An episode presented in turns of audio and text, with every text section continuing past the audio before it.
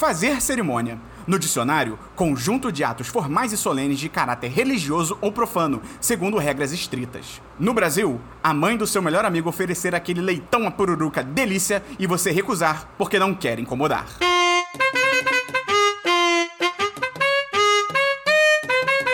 Foda.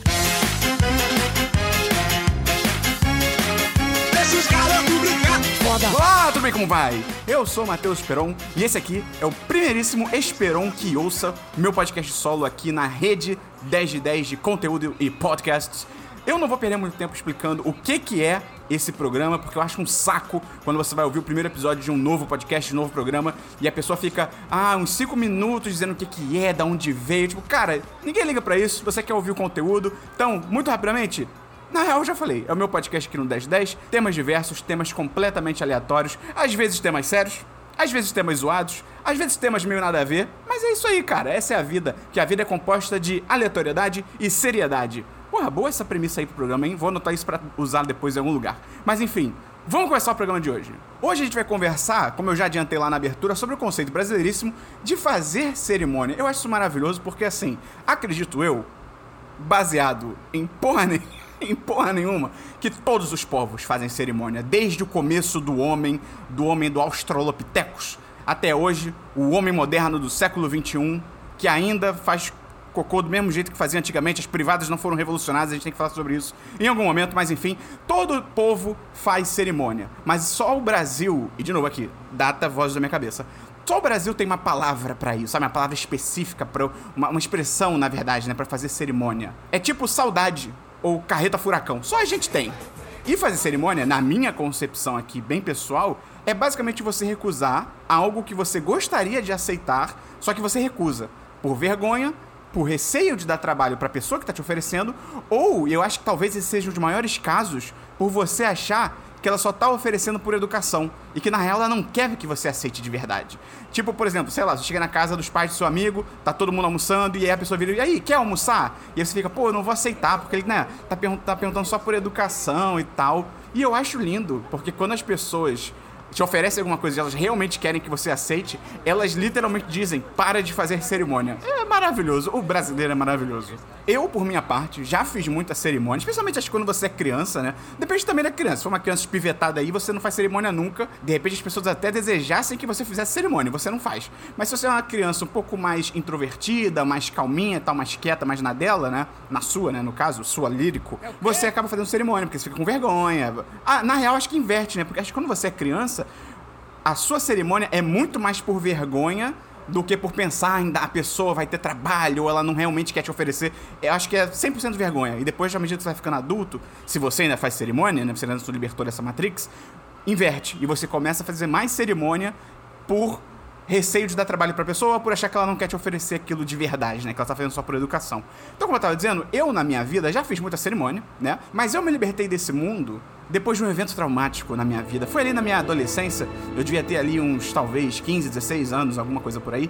Tava na casa de um amigo meu, essa casa do meu amigo que era o ponte da galera. Eu não vou dizer que acho que todo mundo tinha um ponte da galera, mas acho que é um conceito relativamente normal, né? De repente você, na sua infância, na sua adolescência, tinha a casa de um determinado amigo que era o lugar, pelo menos, onde a galera mais se reunia. Era onde o pessoal mais ia.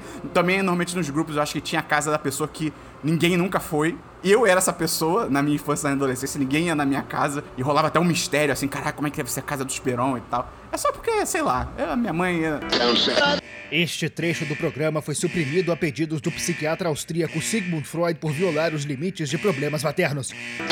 A gente tava na casa desse amigo, né? E aí nós éramos basicamente umas quatro, cinco pessoas, a gente tava lá de boa, fazendo nada e tal, sendo adolescentes e tal, não sei o que, sendo idiotas. E aí chegaram os pais do que eram muito gente boa, eles eram super legais com a gente. Sabe, que, sabe aqueles pais dos seus amigos que davam uma moral e você podia ir pra casa deles e não tinha problema e tal, não sei o que? Eram os pais L E eles também eram muito ricos. Isso é importante pra história, você vai entender que vai fazer sentido. E aí os pais L né, viram a gente lá, deram boa noite e tal, gente boa pra caramba. E o pai chegou e falou: Ó, gente, vou, pedir uma pizza pra vocês. E aí eu pensei: porra, pizza de graça? Maravilhoso, ótimo. Eu, eu vivo a vida pra momentos assim. Pizza de graça. Só que antes que eu pudesse abrir a minha boca e falar um obrigado, sim, obrigado, claro, aceitamos, que delícia, pizza de graça. De repente vira um outro amigo que tava ali com a gente. Vou chamar ele de Frodo, porque ele tinha pés peludos. Isso é verdade, não tô nem zoando. vira o Frodo e fala assim: Não, seu Valença. o seu Valença, tá ligado? não, seu Valença, nada disso. Nós não queremos pizza, não precisa. Não se dê esse trabalho. E eu pensando, filho da puta, que isso, cara? Tá maluco? Quem é você pra recusar pizza de graça? E aí o pai lá, o seu, Valen o seu Valença, insistiu: Não, vou pedir a pizza, gente, não tem problema. E de novo, né? Antes que eu pudesse aceitar, continua o Frodo. Não, não precisa. Não tem necessidade. Pode ficar tranquilo. A gente depois pede alguma coisa para comer. E eu, tipo, cara, o que você tá fazendo, cara?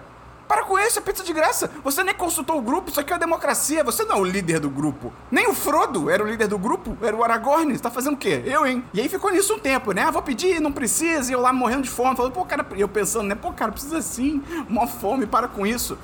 E aí o seu Valença finalmente falou: Não, eu insisto, gente, vou pedir. E eu falei: opa, beleza, pelo menos o seu Valença é um cara sensato, ele viu aqui que é um maluco que tá conversando com ele, um desmiolado aqui, querendo recusar pizza de graça. Eis que o Frodo, então, contra-golpeia não só o seu Valença, mas o meu coração, a minha índole, a minha inocência. E diz: Não, não, tudo bem, seu Valença, você quer pedir a pizza, mas a gente paga a nossa parte.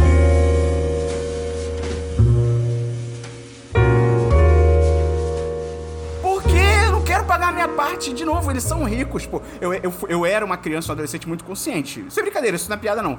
Se eu soubesse que, pô, a situação dos pais do cara não é tão legal, a casa do cara é meio humilde e tal, eu realmente ia falar, não, não, realmente não precisa. Ou então a gente paga, beleza. Só que os caras tinham dinheiro, maluco. Moravam na Zona Sul do Rio de Janeiro, um apartamento gigante na Zona Sul do Rio de Janeiro, dava literalmente pra jogar futebol na sala do cara. Eu não tô nem exagerando, a gente fez isso uma vez. Mas enfim, né? O Frodo falou que a gente ia pagar e eu pensei, eu chorando por dentro, tipo, cara, como assim? Comprometa o seu próprio dinheiro, não o meu. E acabou que a pizza foi pedida, a gente teve que pagar. E desde então, eu saí do clube da cerimônia de vez. Então hoje eu tenho uma diretriz, porque eu também não sou um selvagem, não sou um maluco, nós vivemos em sociedade. Então, se a pessoa me oferece alguma coisa e eu quero, mas rola aquela dúvida, né? Porque, de novo, não sou um animal.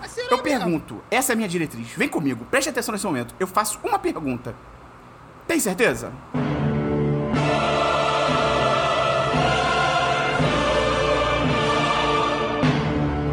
Essa é a pergunta, é a chave do sucesso. Tem certeza? Se a pessoa falar que sim, cara, acabou. Tá feito, eu vou aceitar. Ela que lide com as consequências de seus próprios atos, de ser socialmente obrigada a me oferecer algo que ela não quer fazer ou compartilhar. Aí é problema dela, não é problema meu. Então é isso. Essa é a minha diretriz. Todos nós somos adultos. Se a pessoa não quisesse de verdade, não pudesse, ela não ia oferecer. Se ela ofereceu, de novo, por pressão social, problema dela. Se você faz cerimônia, eu lhe entrego aqui, em formato de áudio, diretamente dos seus ouvidos, uma estratégia para você sair desse mundo, você se libertar.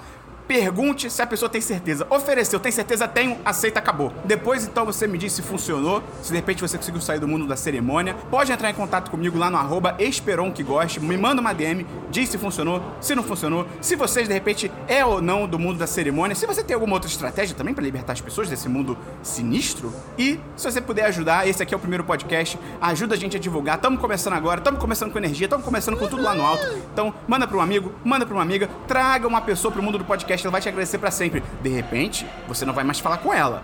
Que talvez seja o meu caso. A pessoa que me trouxe pro mundo do podcast, hoje a gente não fala mais, a gente não é amigo. Mas eu lembro com carinho dessa pessoa por ter feito isso. Não por outras coisas. Ajuda a gente, manda aí, ajuda a gente a espalhar o Esperão que ouça. E até semana que vem num tópico completamente aleatório de novo. Um beijo e um queijo no seu coração. Foda!